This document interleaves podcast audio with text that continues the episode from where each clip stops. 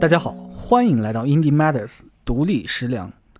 Yeah 我是你们的主持纳达。那达今天加入我的还有 VR 观影师一号脑盘 Yeah 哦以及 VR 观影师二号梦雅。打工打工， OK，所以今天这期我们聊的是关于 VR 观影的这样一嗯个话题。 是当然，实际上在这个路途之中，我们无论聊到了什 么，我们聊到天上去了也无所谓。对 OK，对我们先在这里说清楚了，啊，对，大家因为不要听误众会可能听出来我们是重录了一 遍，就就这个东西是无所谓的，就是就是大家千万不要因为好像偏离了既定的轨道而怎样怎样。大不了我们 No 改标题嘛。 对我最喜欢起标题了。嗯对我们就是要偏，就是就是刚才偏朋友就说们明录偏了说二明十分钟，啊 所以我们现在重新来录 那。来吧，你递话吧，来吧，我准备好了。对，那你就来呀。说到这个 VR 观影啊，我就不得不提 一下 VR 游戏。来吧，好好好好聊，好好聊。我已经很好聊了，前面他妈的我我是全好好的在这聊。我有我有一个问题啊，我有一个问题，你们两个人平时会经常拿 VR 看电影吗？呃，我前天不会 刚看过，你先看看，你平 时啊，不会，你最近可能是在调研是吧？不是，啊 就是刚好赶到那儿了。对啊，我我那我就好奇了，就是咱们今天如果聊这个，我觉得肯定还是要先考验一下你们对这事儿有多了解，对吧？你们都用过哪些 VR 观影软件啊嗯，天空盒子、 ？Skybox 啊，大屏 Skybox VR 幕、 Big Screen、啊 Big screen，嗯飞猪、 OK，嗯都是确实比较，迪奥播放器，迪什么奥是什么？名字就叫迪还奥好像还有一个国产叫什么 Moon Play Player 啊，对月亮播放器，但是反正早就不做了，所以嗯，这些都是像虚拟影院类的应用，对嗯吧对对对，哦对，还有一个油管，油管， ？YouTube YouTube 也有 VR 的官方嗯 App、嗯， Netflix，对那个我没其实是没用过，因对，为因为咱登国录内看不上，看嗯不看不了啊，我登录从从来就没有成功过，我啊不知就道不知道你为什么，对，你成功过吗？没没有， 不敢成功啊。我 我 YouTube 你怎么看的呢？是 YouTube 吗？这这国内有什么？我不知道没有啊没有网飞那个我确实就是没有成功过，但是啊。但油管那 OK，个我理 OK 解了，我嗯理解啊。是是是，对吧？科学有不一样的对对程对，度它是嘛这有个限制这的，是没智错慧的嗯对高对低对我不懂，我不懂。嗯嗯，那你呢？ 我好还有什么像补充的应用吗？啊用播放器看过。哦，就是自带的啊视频播放器 No No No，呃我刚刚说错了，我想说浏览器。哦。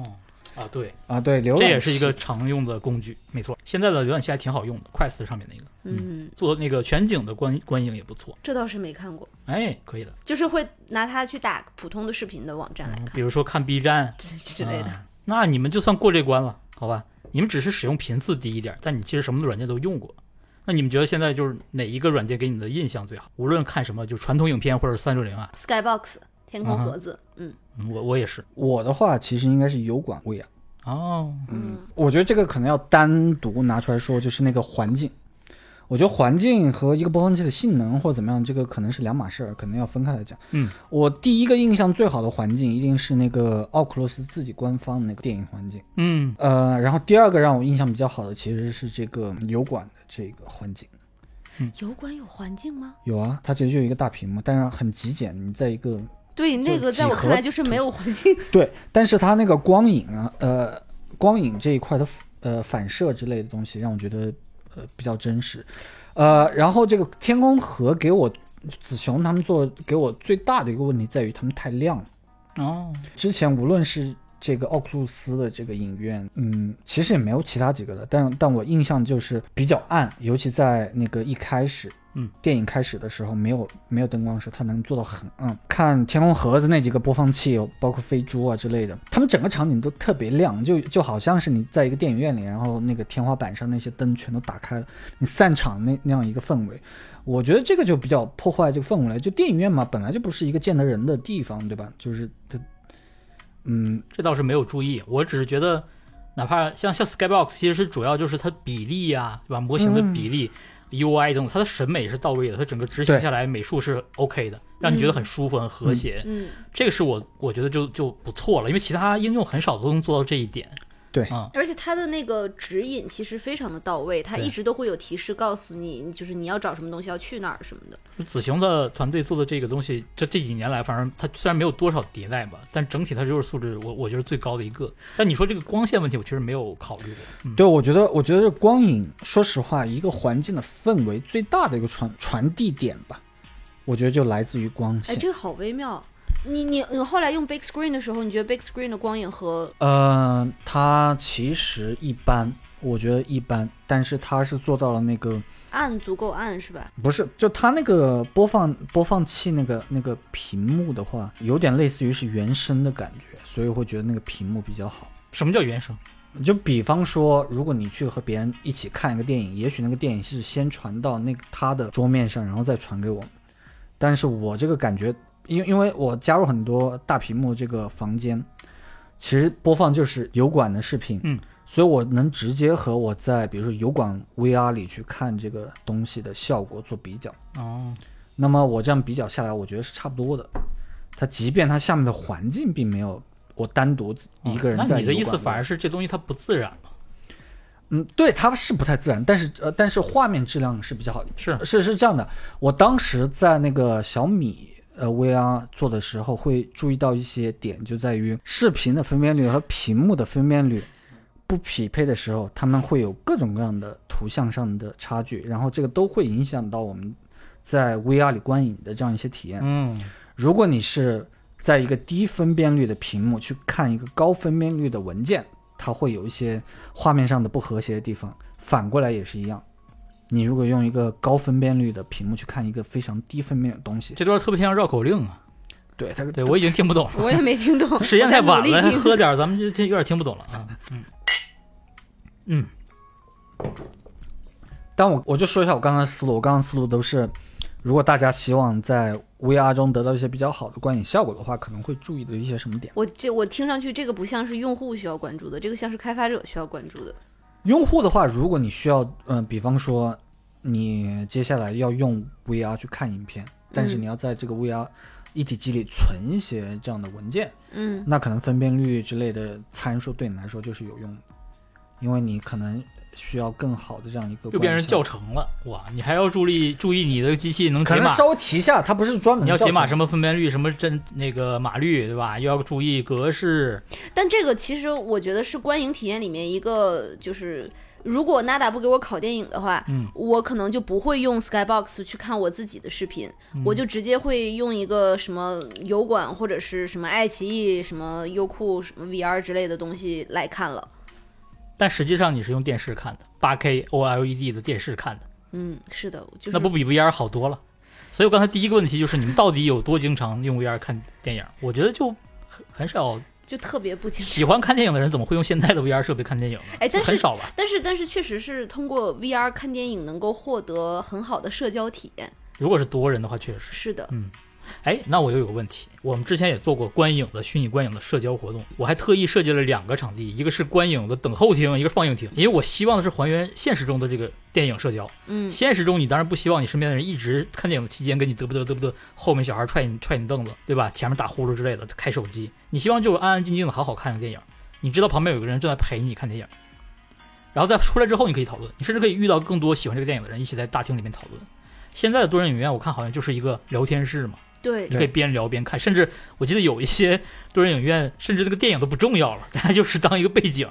对，就是那天我们用那个 Big Screen 重新看了《头号玩家》嘛，嗯，然后我还特意去学习如何把电影的音量调小，让我可以听到大家聊天的声音，就是想要听大家的反应。变就是从这个弹幕聊天看电影变成了真的聊天看电影。是 的，但是你你思考一下，就是那次我们一起去看那个汪峰的演唱会的时候，就是那个弹幕，就你你看周围有这么多人跟你一起在看这个演唱会，你听不见他们的鼓掌和欢呼，嗯所有的这些都展现成一个二维的小表情的弹幕，这个很。交互很不自然，其实这个弹幕也是背后是个活生生的人嘛，所以就是这个陪伴，就是呃真人的声音和他的形象在你旁边的这个陪伴感，是我觉得是我会重新回去 VR 看电影的原因。明白。嗯对，我觉得弹幕这个东西本来就是对一个大家陪伴在你身边的一个模拟，对，嗯它其实就是这样一个模拟啊它而已。其实是异步的穿越时间的，对对，它是一个把陪伴给降维到文字了，然后在那个时间点出现，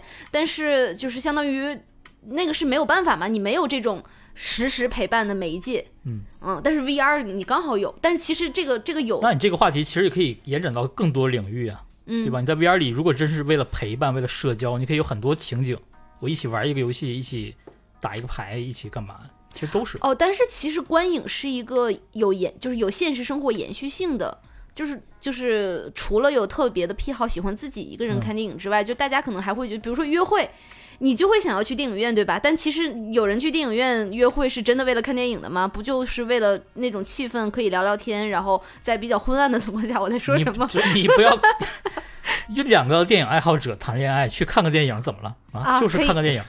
对不我对不？说了吗？电影院这种见不得人的地 方，就是就光线不要太亮，就太亮。你在 VR 里边再按，你想你能干嘛呀？哦，不就那种气氛就没有 了，就就就我就觉得这就是一个见不得人的地方，你为什么搞这么亮，这么啊哎，光你明们看正电影大？的时候会会吃爆米花吗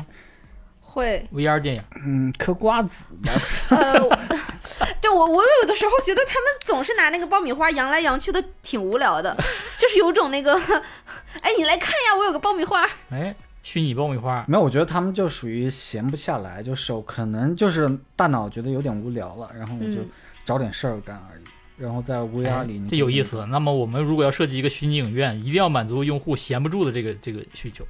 他虽然在一起看电影，你也要让他做点什么。嗯，没准儿可以给他设计一个打点功能。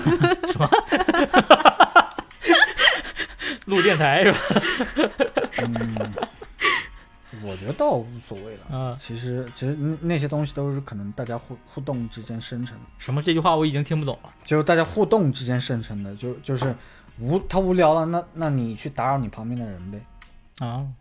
你就、嗯你就自己解决，就说白了不需要我们来设计你，还给你一 个，听起来就好烦啊！我对啊，我不我 care 我真的已经太久没有在 VR 里看这种传统电影了。我最早哎，回顾历史阶段，来，我应该是中国历史上为数不多的，有可能是最早在中国历史，哎，在这个 VR 头衔里面完整看过一部电影的人。嗯，二零一四一三年的夏天，嗯我用 Oculus DK 一八百 P 的分辨率的头显，一百一十度视场角，你们可以算一下那有多模 糊。所以你看的我啥？我在电脑上连着我看了一一整部《指环王》，能想象吗？都不是一个一个半小时的电影。就是你当时是什么信念支撑 你？不，当时那很有意思，当时做过很多奇怪的事儿，这就相当于一个挑战，就是我就用啊这个未来的东西，哎，我就做这件事儿。嗯，对啊，我确实没法想象，因为我我都没看过《指环王我也没 看过，》，对，所以但是我就把它自动化成为了他看了七部《哈利波特》。总之就是很难受，嗯，戴着也难受，看的也不清楚，真的很难受。我之后其实也享受过一阵子 VR 电影，那就是在小米 VR 一体机 Oculus Go 的阶段，用由 Skybox 跟那个什么之后了，应该嗯是啊。那那时候就真的说会用我 NAS 里面的，因为我本来也有 NAS 有电影库，我可以用电视看，我可以用移动设备看，在家里面那用 VR 看就很自然，直接我也不用拷贝，我直接就看了。嗯嗯那过程其实还很享受的，因为很方便嘛。嗯，戴上之后，不像现在六自由度呢，你要考虑你这个追踪校准，你要关掉追踪，甚至对那时候就戴上就看了。而且看的时候，你如果用耳机的话，其实感受会更嗯好；但不用的话也还好。那个时候以 Oculus Go 的那个呃，那叫什么外放音响，那个骨品传品导对嗯品质就已经还好了。嗯，那个时候其实是享受过一阵子的，嗯，但是到了 Quest 的时代，我反而就又不看了。对我觉得这个其实是很大一个点，就是产品的摩擦特别特别的重要。嗯，就说白了，可能就那么一下，就我就告诉你，OK，你要确定一下你的守护系统，就这么一下就让你觉哦得他妈的太麻烦。对了。是的或，者你告诉他，哎，你其实可以关掉追踪，变成对三自由度，哎，那也麻烦，我还要多一步。嗯所以我现在的做法就是直接在那个开发者系统里直接把这个关掉。但我问题在于，我现在就多了一个新的东西出来，我不知道是不是是不是一些抽虫之类的。但是总的来讲，就是我系我现在那个系统，只要我一开，然后它就会卡死，然后就面前只有我的视可视范围之内是有画面的。我往左边看的话，这边是黑的嘛。啊，这右个边这个看这边是黑的那。那这个是好像跟你关没关没关系，对那可能因是为你我也有这个那可能 bug 是。最近的版本的快死的系统的问题，反正从四十之后吧，到目前。系统更新就告诉你说看什么电影看电影，对，拿我玩游戏快，对，但反正我基本上也没没拿，呃，快斯特看过电影啥的。那你关它干嘛？我不问了，我不问了，我不啊问了。没有关，我就觉得就是呃，免得每一次他都需要去询问你。我觉得这个确实就是一个烦的事，而且它特别影响，就是嗯呃，就是这就扯到别的应用了。但是就比如说，我把这个边界画到了桌子前面，我现在就坐在我的桌子前面，嗯我知道我前面有个桌子，你不要总用那个虚拟的框来提醒我前面有个桌子，我就每次都得画的画到墙里面去。但是呢，我画的时候我又觉得有一种罪恶感。就是完了，我这个要是真的不小心撞到了桌子，那倒霉的是我呀，因为是我自己画错了这个边界的呀，就每次都得去。就怎么讲呢？忽悠系统，然后自我欺骗，然后又又担惊受怕，哎我你就可觉以得，你可以把桌子画成一个桌子，这样它就不会提醒你，不会哦提醒你是危险，而是它提醒你这就是桌子。但是我哎，我还真不知道咋画。然后你的那个 workroom 里面直接用的就是这张桌子，但我不是在 workroom 里面你啊，在别的地方就不就能比如说我啊用 big screen 看电影的时候，嗯对哦哎，对你我你知道我那天跟他们用那个 big screen，、对，有可能反而一些需要站着站着用的应用，看到桌子的位置它就不让你用了。但是它那个边框每次一出现，我就很烦。所以我现在真的是每一次都把那个边界画到墙里面什么的，就是尽可能画特别大。但是呢，其实心里面还是隐隐的担心。反倒真的说实话，三自由度的时候，我就很舒服。对，你可以试一下把那个呃守护者边界直接关掉。彻底关掉，嗯，对，我现在就是是做三，就是那个坐着的那个模式嘛。没有，他的意思是不提没有边界提示，啊，但是是六自由度定位， OK，对那个那咋个，嗯咋搞？一会回头教一下我你。开了开发者模式，直接开在了开了菜单菜单里就能关，好，就有这个选项。不过，不过我还要说另外一个，就是那个手柄的那个事情。就是那天我我刚才接着刚才话题，那天我用 Big Screen 跟他们看电影的时候，就有一件事情特别的打断我，就是坐在我旁边的那个人儿，他肯定也是在桌子前面看的，他把两个手柄立在了桌子上，然后呢，他的两只手就一直出现在我的视野的左前方。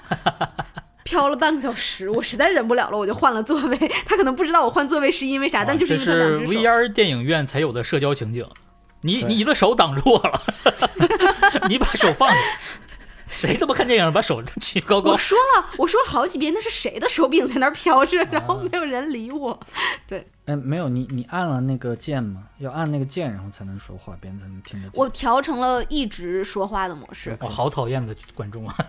没有没有，因为我们看的是那个《头号玩家》嘛，是个老片儿嘛，嗯然后就是回 顾哎，但其实还真有人没看过，嗯所以在这个看的这个过程中，就是你能够听到他们实时的反应，还挺好的。嗯，就比如说那个什么高达要出场的时候，大家就惊呼我说将以高 达。：“真是的，名场面，名场面。好的，我”我好奇这块你会怎么背诵。只要我不完整背出来，就不不是羞耻 的。呃，然后还有就是那天跟他们一起看的时候，有一个情景是我以前没有哭的，但是我这次在 VR 里面就是流眼泪了，就是他要求大家以。呃，就是去所有的人都冲去那个死亡星球，然后去攻击那个就是那个大球，然后是就他号召大家过去的时候，站在那个荒原上，举起手臂说，呃，现在我以我自己的名义，以那个 Artemis，然后以什么 Big Five 这里面的五个人的名义，然后以那个那个那个人叫什么什么你哈不雷用把整个剧情都背出来的， 你你可以简单的描述一下。就是他以那个游戏开发者的名义来我号 干他 forever，一嗯个意思。至于跳到漫威 了，嗯这就是以以开发者的名义，然后请大家过来来守护我们的这个游戏世界的时候，他说出以开发者的名义，我眼泪哗一下就下来了。哇，然后我以前看过这么多遍，我都没有在那块儿哭过。嗯哦我就在想说，哎，这个是因为这个 VR 的这个大屏，然后以及这种以及这种常年累月的录 Indie Matters 电台对开发者产生了情 愫，是因为这个。我也不知道，就是我我其实在这里面想表达的一个观点是，因为大屏，然后因为那个沉浸感，因为其实在这个过程中，你看不到自己的身体，看不到你家里面的环境，然后。就是因为你在电影院，你至少你还是有自己的身体的嘛，在 VR 里面你连身体都没有，就剩两只手那都说了嘛，电影院灯关掉嘛，就是为了让你看不见自己的身体，你就可以啊。尽情的哭泣。但其实我们在电影院里面还是能看见的，但是你哭没人看得见，哎，这还挺好的，这哭着还挺自由的。自由吗？你的头，你戴着头显哭，你的面罩都湿了。但是我既有陪伴，又不需要让别人看到我哭过来安慰我呀。然后如果你密封很好的话，还能攒下来一堆泪水。是的，还特别捂豆儿。 最后哭着哭着看不清了。怎么到海底镜头了？怎么回事？ OK，那那我觉得这个倒是一个不错的一个说法，就是我既希望有陪伴，但我又不希望就是说我哭的糗态被别人看见。就是乌鸦好像给了你一个这样的自由，啊，那你等等，你等等，咱们有这个眼动追踪、表情捕捉的 VR 的时候，那可以禁用嘛？我可以对我可以嗯关掉，然后如果是一个隐私保护不好的产品啊，被那就不要买。不要买逼掉，然后就是 这个，可不要买逼掉就行了。好了，好了好了，可以 可以，啊，可以可以。那这是这是你引的，我只能 跟，对吧？我我还能说啥？你哎，这那我只能刚怪才演那个影院，你怎么就跟我聊游戏呢？ 好了，继续继续继续。我有这样的一个观点啊，就是因为在 VR 里面是特别大的屏幕，而且那个环境其实你是可以把它控制的非常的荒芜的，就是比如说你可以在一个就是 The Void 的那种荒芜的境地，天地白茫茫一片里面飘着一个大屏幕，然后你来看一个电影。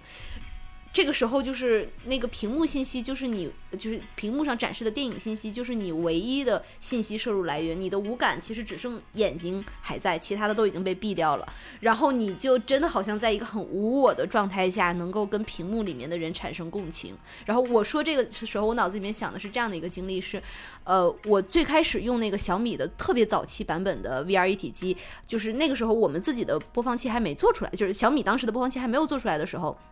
我看过苗导，就是小米 VR 呃多人影院的那个产品经理，他以前是个导演，然后他拍的一个关于戒毒所里面的人的经历的一个片子，嗯，然后我是从头到尾看下来的。其实小米 VR 当时的清晰度特别的高，然后再加上我们当时那个环境，其实它不是故故意的，但它就是 The Void，就是白茫茫一片，只有那个屏幕。我看到那些人他们的种种，就是因为这个毒品改变了他们的人生轨迹。然后那个当时苗导是把那个镜头直接怼到了那个脸上，然后那个屏幕又调的特别大，我整个人就觉得我就是他，然后我的人生因为这件事情得到了如此之，就比如说在街头流浪啊，然后用那种什么已经被用过的针管，然后随便就往自己身体里面扎，以获得延续的那种呃，就是生存的体验啊什么的时候，那个也会让我流泪。但是我觉得那个流泪真的是我就成为了他，但是这个我就成为了他，就是因为这个屏幕太大了，然后这就是呃电影的影视镜头的语言在剧目下对人的情感的影响。但你想，就是如果不是 VR 的环境下的传话，统电影院剧目也一样，可能你说的那我可个能在白传茫统茫的，就是那种 The 嗯， Void 的那种环境下，这个剧目显得特别可以让你专注。但其实本质还是剧目这件事儿更重要，我觉是得吧？？好吧，我投降。其实我也不太觉得为什么要在 VR 里面看电影。哎， 我刚第一个问题就是，哎，你们那为什么你们没有很频繁的看电影？我很好奇，就是你们去遇到的阻碍现在是什么？即使说你现在还在用三六度一体机，我曾经想过，就是假如这个一体机有下一代的话，嗯或者说一个嗯理想的一个产品应该是怎样的？我当时给自己的一个定义就是，比方说网飞又出了一季新的一季，无论什么片子，我第一反应是用这个设备看。那么，如果你有这样一个定义的话，那那这个产品的规格就比较好描述。那它可能，比方说，可用的分辨率是是一零八零 P，然后它的续航大概我能看完一季的这样一个片子，然后它还比较轻便，等等。好像现在还没有这样的设备。对，但是但是你要说的话就是说，OK，这样的观影器理想状态是怎么样的话，我大概心中就会有这样一个划定的一条线了。那也就是说，当我想要去刷片的时候，我第一会倾向于用这样一个设备去刷片。嗯，否则的话，我可能就用更加轻松的，比方说电脑、电视啊手什机么、的屏幕之类的东西嗯去用了。我今天其实还跟苗导打了一个电话，问他说：“你认为这个 VR 观影这件这个这个逻辑是真的存在的吗？”然后他也给我讲了 PS 的这件事儿。嗯他说每一个新的媒介，比如说。最开始是电视，然后后面有了电脑，然后再后面有了游戏机，然后有了 VR，就是每一个新的媒介，他们都是需要向前去兼容前面的媒介的一些功能的。比如你手机能看书、能看报纸、能看杂志，然后你电脑也可以看，你就是你 VR，其实你也会兼有这个以前的一些功能，它是向前兼容，但它不一定是最好的。因为你想，电视为了观影这件事情，或者说电影院为了观影这件事情，已经迭代了多少年了？嗯，合理的，尤其是呃，即使咱们说电脑、电视啊，包括现在移动设备，它都还是我们认为的二维媒介，是的，它是用二维的屏幕来表现三维的信息，甚至。然后 VR 的话，就是一个完全三维的高级的媒介，它确实可以包含所有以前的东西。嗯就像你说的，现现实也是这样的。我一块四 K 的屏幕在 VR 里面看起来可能就是一个七二零到一一零八零之间的那么一个分辨率。嗯，那你现在跟现在的这些电视机，甚至投影投影啊这些家用的设备来比的话，观影显然不是它不是最好的设备。嗯嗯，那如果我现在达到了你就是拿到你刚才说的那个标准，这个设备又轻薄，又可以连续使用，哪怕一 G 吧，我理解应该就是五个小时、六个小时对差差不不多嗯多，对吧？那一个奈飞的一个剧的长度，然后又有一个相对合理的那么一个观影的视觉体验，我甚至都还不要求你有 HDR，对吧？就这些东西都达成了的话，这么一个设备现在况且还没有，可能有的人说了，哎，那谁家那什么什么是？呃，我们知道那都不是， 所以啊，那都就连这个都没有，那你能想象说未来五年、十年这些 VR 设备或者 AR 眼镜到时候，它的观影体验就能比当时的能追上当时的其他的这种传统观影设备吗？也不见得。就像现在的状况，你也追不上 4K 电视，但是它的好处在于它是可移动的，就是手手机也可以移动。我觉得其实关于追不追得上 4K 电视这一点，嗯，这个不一定哦，因为我觉得很重要一点在于，呃，规模化是一个、嗯、这个时代最牛逼的黑科技。嗯哼，所以说，如果你能够做到规模化的话，因为说白了，大多数人的手机的屏幕素质就是你家的最高的素质的一块屏幕，对吧？你是我，我觉得家里有一个什么这个高动态范围、高帧率的这样一个电视的人少之又少，但是。有手有这样的手机的人，现在其实应该挺多，但是这个都是来自于规模化。之之前其实有一阵子，甚至手机的主流分辨率要对到 4K，对后来又收回到 2K 到对1080，对，就用户对于某一个设备的预期或者是需求，其实还是有一个阈值或者说界限的。对，我觉得，我觉得呃像这个事儿的话，我们当时特别关注，也是在于，因为我们对于 VR 比较关注嘛，所以我们希望这个手机这个分辨率能够继续提升。包括卡马克在他年度演讲，他也讲过这件事，对他希望能够就手机好像能够把这个呃分辨率这件事儿继续扛起来，扛到下一代。扛到 VR 够用，对，但是呃，发现哎，手机这帮这帮人竟然理智了， 发现哎，这个发现哎4 K 好像没啥用，还费电。好像 散热这个电电量搞不定， 所以就就在那儿卡了一下。嗯，长期以来基本上只有三星是坚持到了这个二 K 这样一个局面嘛。当然，现在其他厂家开始慢慢跟进了。不过，无论是怎样，一个手机屏幕的综合素素质，基本上就是大多数人家里屏幕最高的一块屏。所以我觉得，呃，如果 VR 这个设备之后能够更加的标准化，那么只要这个量能起来，你就能做出就大多数人家里最好的一块屏幕。这个我倒嗯是，呃，很认同了。我觉得这个想法不错，就是这个规模化呀。对有可能你作为一个主流的，比如娱乐设备或对者工具，那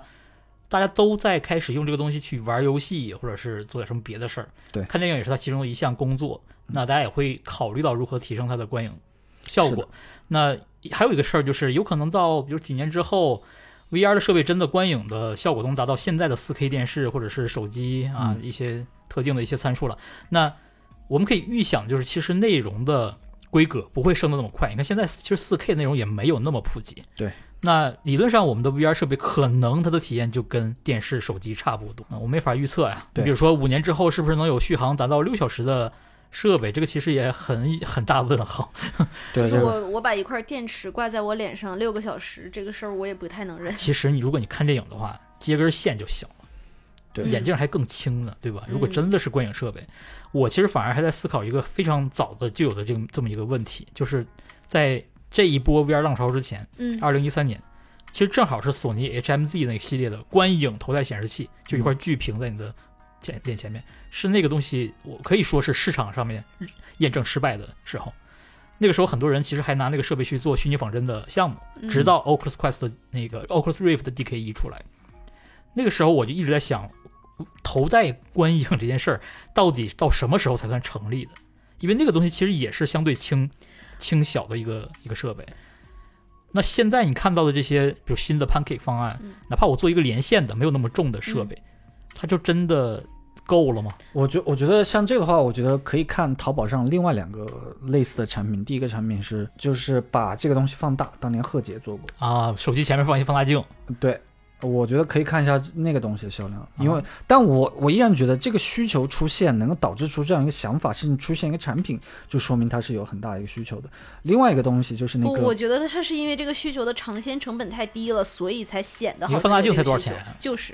嗯，都各各方面都有一点吧，我觉得各方面都有一点。另一个的话就是那个，你躺着，然后用一个那个眼镜能够对改呀变的光而且度我，觉得特别的奇怪，为什么会有那个东西？对呀、但是你要想，哎，竟然会有这样的东西，就是说因为明它太便宜了，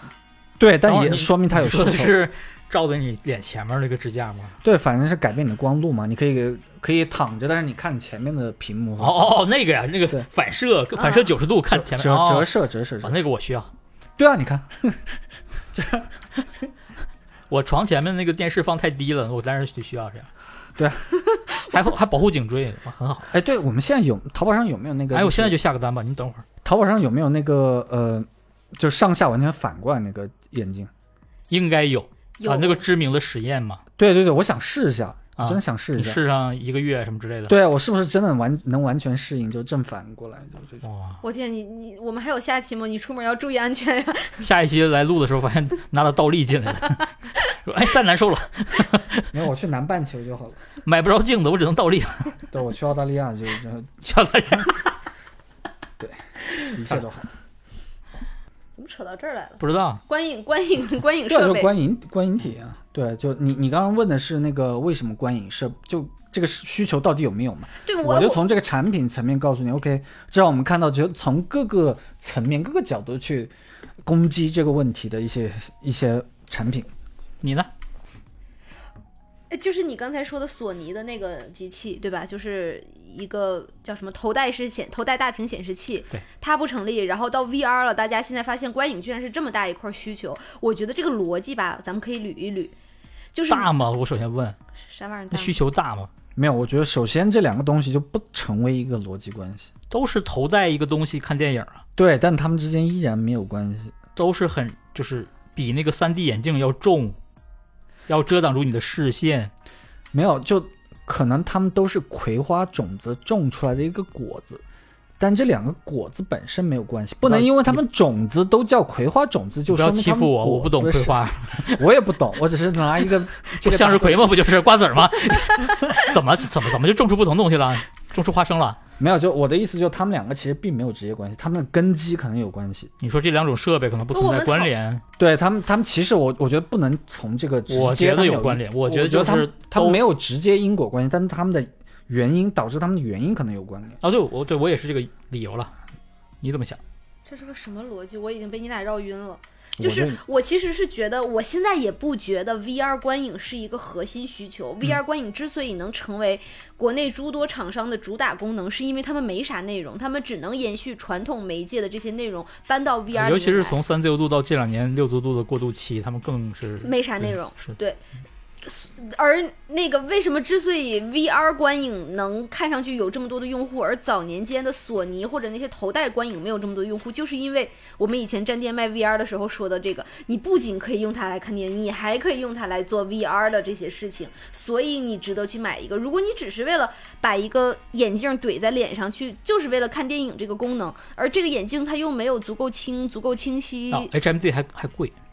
哦，对，还贵。啊，对。但你说现在电视有多便宜？是的，我现在很多群里来人说，哎，我想要一个看电影的头显，推荐一个，买哪个？我说买电视啊，对呀，一四九九小米五十五啊寸，你买电视、买投影都行，有的你可以接受那种低分辨率一点的投不一样，影。这个这个就像你说要看环境嘛。他如果在宿舍的话，那可能确实，所以我我我始终觉得还是一个非常小的真实的需求，非常小的，而且即使现在有足够多的人在看电影，我也很难相信它的消内容消费规模，它应该是连游戏市场的零头都做不到，无论国内国外啊，我是这么想。嗯，我其实觉得就像呃卡马克经常是讲这个嘛，就是说，他说所谓的平面媒介上，我们之前所有的人类的历史都在为这个媒介做所有的资源投入，嗯那可能就是数以兆亿级别的美元是投入在这个媒介上的，然后你现在不去利用这个媒介，你去不去兼容这些，那你在干啥呢？亏了嘛？对啊，嗯所以我觉得这个还是很有道理的，就是，就你你说白了，你就能能在这里面去更加方便的去做个呃这样的体验，能更加定制化的去做这样的体验。那我这又有个问题，嗯，那为什么 Oculus 没有做更多的，比如传统的平面应用进来呢？它现在刚去年刚公布，对吧？就是传统的，比如电脑上的一个应用，手机上的一个应用，直接运行在 VR 里，它为什么没有早早的大量做这种工作？我觉得这里可能有几个原因。我如果自己猜测的话，会有一个原因就是他们希望有一个比较，呃，完成度比较高的一个方案，嗯，一次性出来，嗯，就比如说它的投影，它的方案，它可能就是弄了很久，然后才出来，然后可能内部还要争各种这个东西到底可不可行啊，嗯，会不会有延迟啊？大家会不会，反正就乱七八糟这样一堆大公司的这样一个规则吧。包括其实卡马克他去说这件事儿，也是为了在内部要争取到一个更加高的合理性嘛，然后再去执行这件事儿。所以我觉得，嗯，我我只是觉得这个理由是非常有道理的。那就是 OK，我们之前这么多的媒介都是在这个平面媒介的，那你在 VR 里你要去看这个东西，我觉得就是很合情合理的一个东西，对吧？呃就就甚至是我们我们经常就想嘛，在 VR 里可以大家联机打什么这个小游戏啊，打拳皇啊之类的。那我觉得这个就是大家都会去觉得很不错的一个体验。嗯，没有人会觉得这个体验就是哎呀没人想要。我我我不觉得会有谁有这样的确想法。实啊，我觉都得有才好。对我吧觉得回答你刚才那个问题就很简单嗯，因为你看电影的时候你不需要交互，所以把它移入到 VR 里面，并把体验最做得快的很好嘛是很快的。而其他那些你跟平面、手机、电脑的这些交互，你搬到 VR 里面来，你需要重新设计一套交互语言，让别人学习这套交互语言，并且认可说这套交互语言比你传统的那个要更好。但其实传统的已经把大家洗脑这么多年了，所以我为啥要用 VR 去做传统的这些交互呢？那还是电影最简单，所以那我就要回到最开始的问题嘛，我是我是想问你们两位遇到了哪些障碍，让你们没有经常在 VR 里看电影？我觉得可能就是有比较好的其他方式来看，对吧？对这个总之就是 VR 不够好。目前是这个样 子，对。但我觉得目前就是说，你如果真要呃在这一点上较真儿的话，我就觉得目前没有任何的设备是达到我的所谓的理想。对你呢？我觉得可能是因为 VR 的启动成本还挺高的，那啊就是他说的摩擦，用户摩擦是吧？对，然后以及就是，但我确实是通过 VR 获得过非常好的体验，以至于我觉得如果我没有办法复刻那种极致的心流的观影体验的话，那我就不如随便刷刷电视和手机上的这些内容了。嗯，嗯，哎，这就是引出了我又一个小想法： 为什么为什么要在 VR 里刷抖音？为什么呢？你问关老师，我才反应过来郭老师是谁，不是我们说的是大神评测室的对对对，继他续继他续在群里推那视频我看了。继续继续。呃，那那关于这个的话，我来稍微讲一个点，我就觉得我们很多这个 VR 爱好者会认为，嗯，你给别人介绍这个 VR，你不需要给别人介绍 VR 影院这一项，你不太需要单独去介绍。我有一个体验是这样的，就是之前一个小米的同事啊，然后我先给他看过那个，你你有讲过，你先给他看了那个虚拟现实初体验，然后过呃不是看了奥奥库洛斯第一处，对对对，是嗯还是第一部啊，第一步，第一步，第第一一步，对就完是了 first step。咱们已经有官方译名 了，因为我觉得这个有一个关联点就在于，它真的是呃用了那个电影院之后，然后它就很震撼。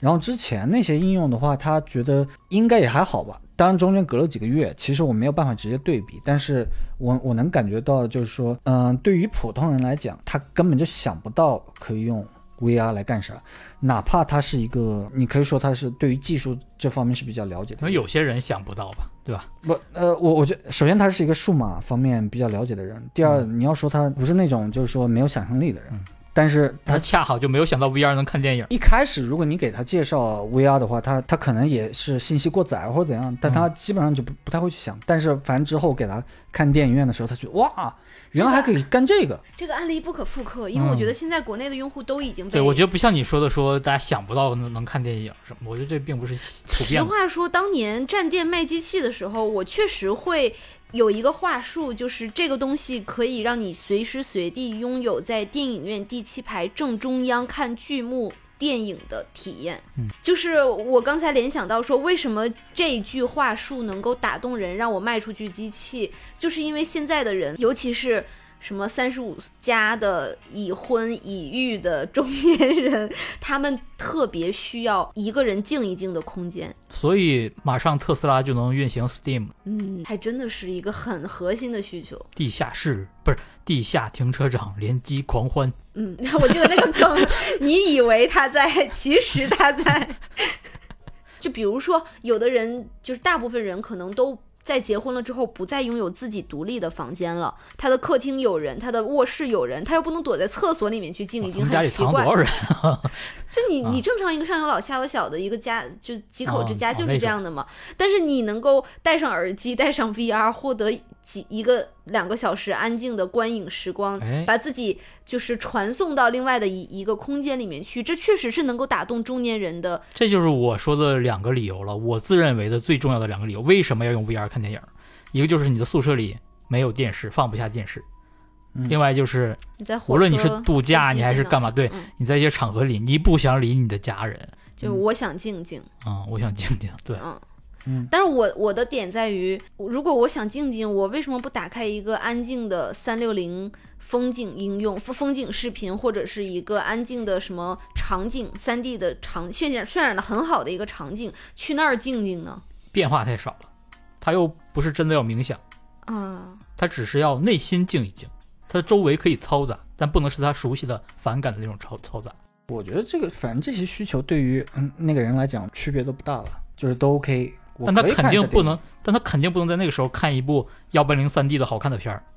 那就不合适。就那个对于他来说，其实是有学习成本的，是有进入成本的，就他还不适应。嗯，看那个个人吧。如果他经常在 YouTube 上看这方面的，那你说的那个去一个三六零的场景里，或者一个 VR 的场景，那也是需要学习，嗯对都不如一样电影院来的那是么快。的，是的，所以这个其实是一个过渡性的需求吧，我觉得，就是当全民对于 VR 的学习成本这个门槛已经过去了哎，之后，有没有一种可能，它就是全民怀旧他嘛。都没有开机，他就是带上，就是我想告诉你，那是个功能眼罩。你戴上眼罩，别人会说，哎，干嘛大白天？ 但你戴上个 VR，别人就哦，你有事儿。哎，我突然想起来，那个 Oculus Go 有一个宣传片，是 你记得吗？那个一个一个男的，他跟他老婆躺在床上，但是他在 VR 里面跟他的兄弟一起看电影，然后聊天聊得非常开心，然后那个老婆就不停的用白眼去翻那个人，就是你明明人跟我在一起，但是其实你对吧？真棒啊，VR！是。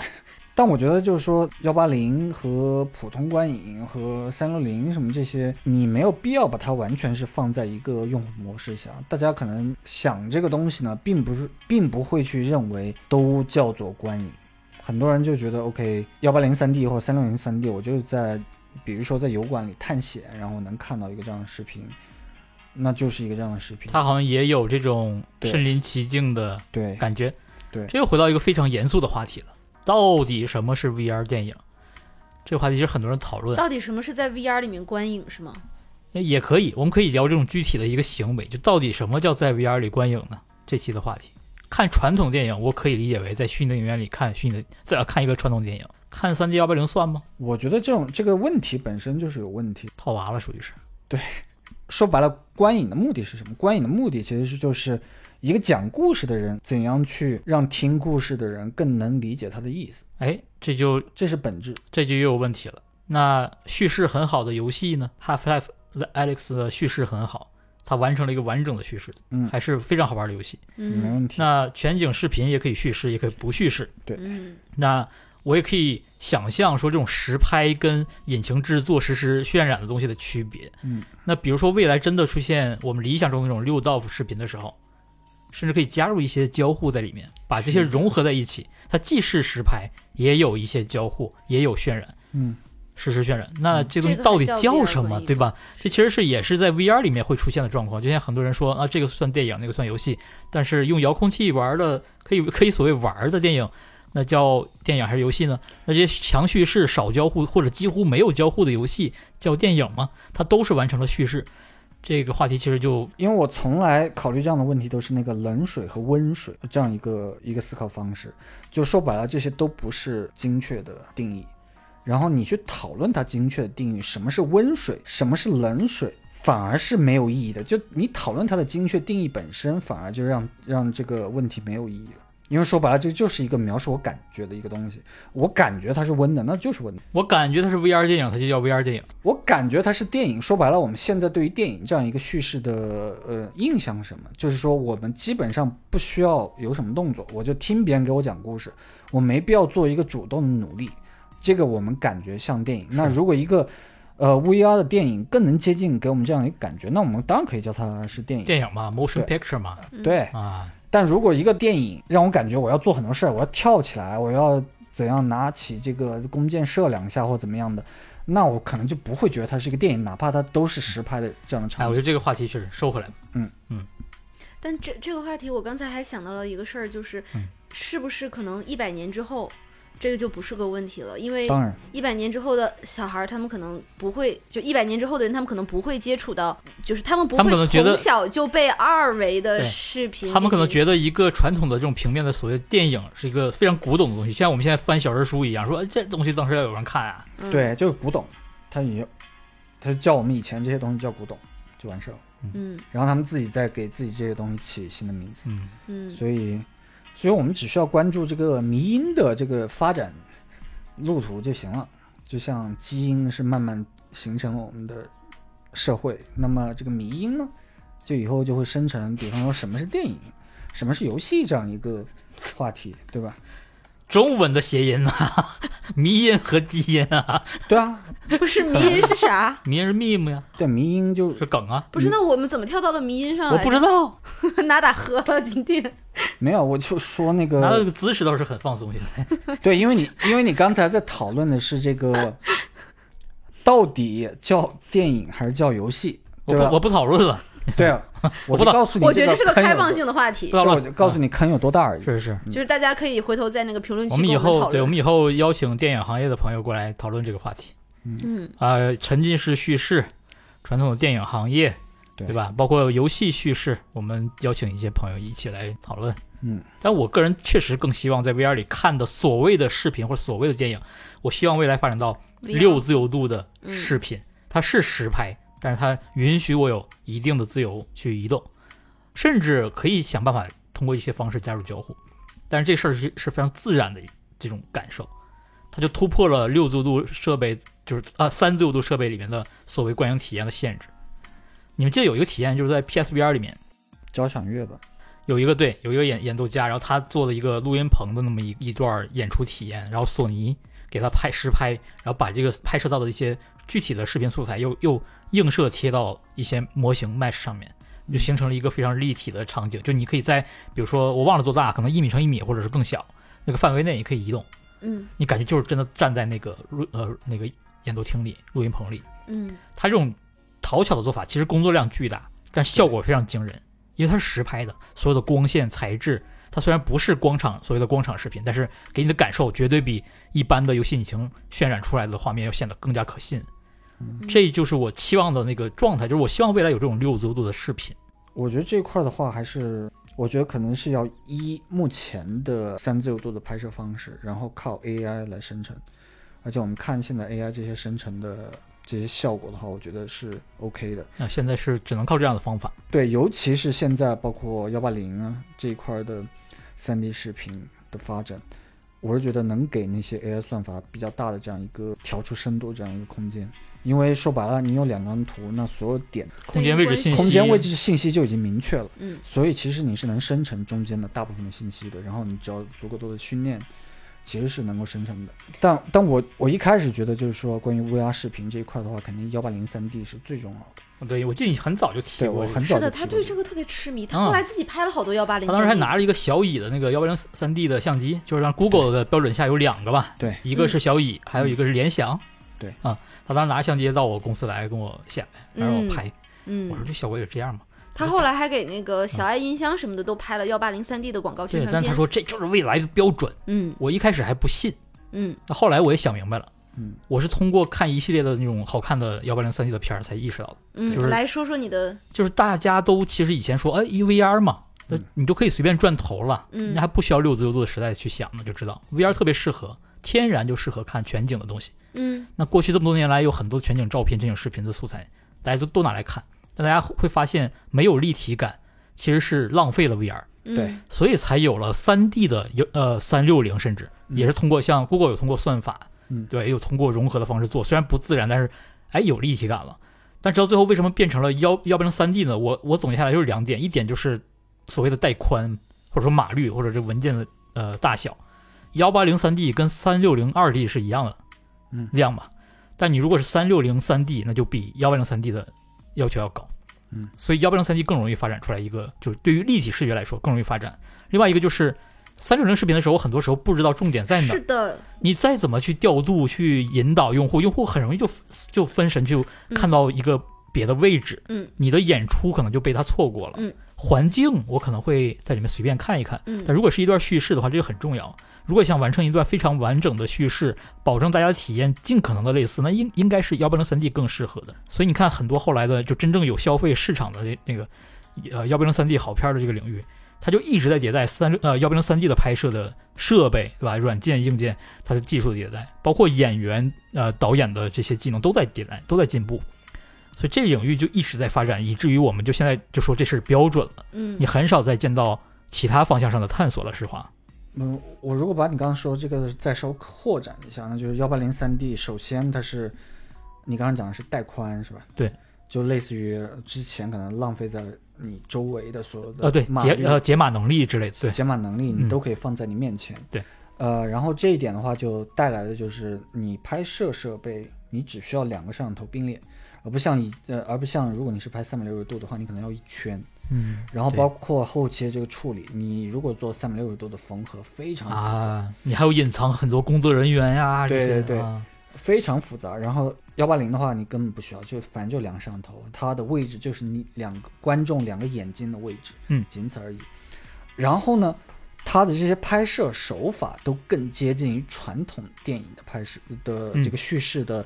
方式，因为说白了就是把你可以粗略的理解为把屏幕扩大到你面前，嗯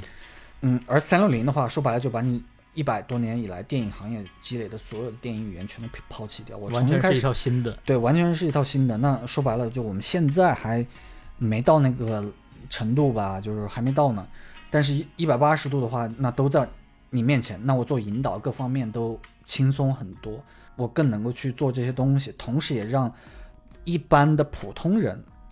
他没有任何拍摄的经验的话，他能够拿这个一百八十度的摄像机去做一些简单的这样一些实验，生活的这样一些存储啊，全息存储嗯所谓的，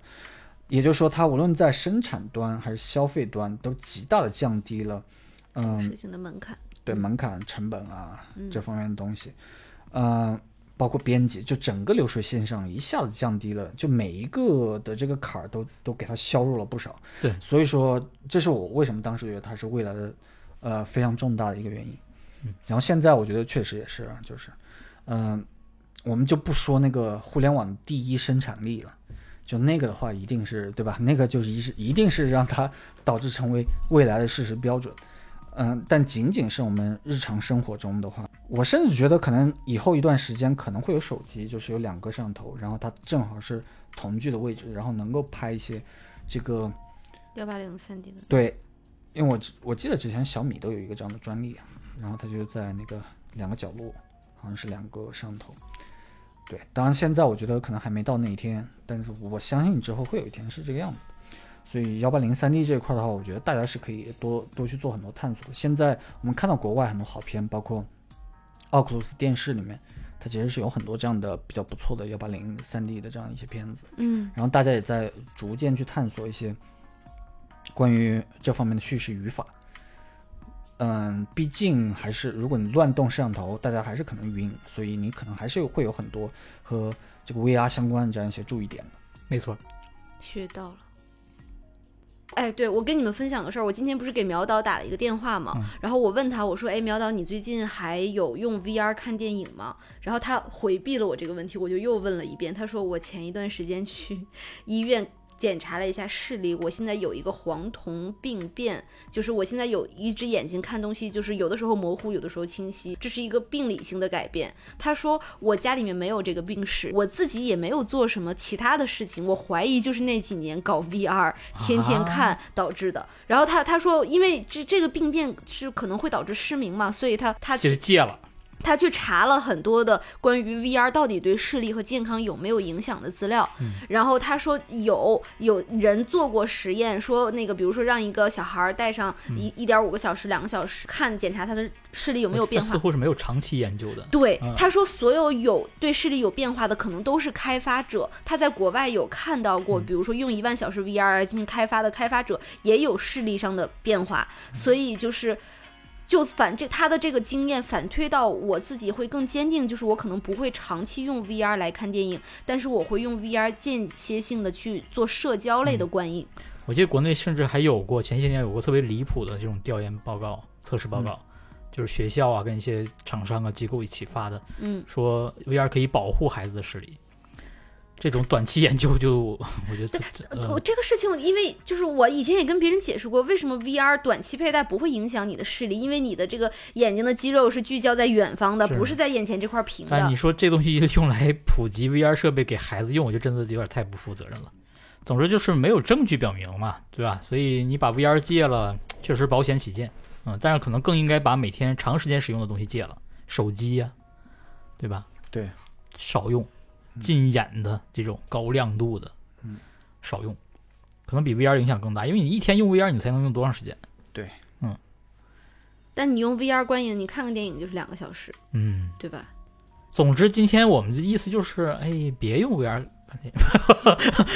不是，没有，我们呃就是就这个目前国内的这个关于 VR 观影作为普遍营销的这个现象做了一个讨论啊，这个价值上的好、哇塞，好生硬。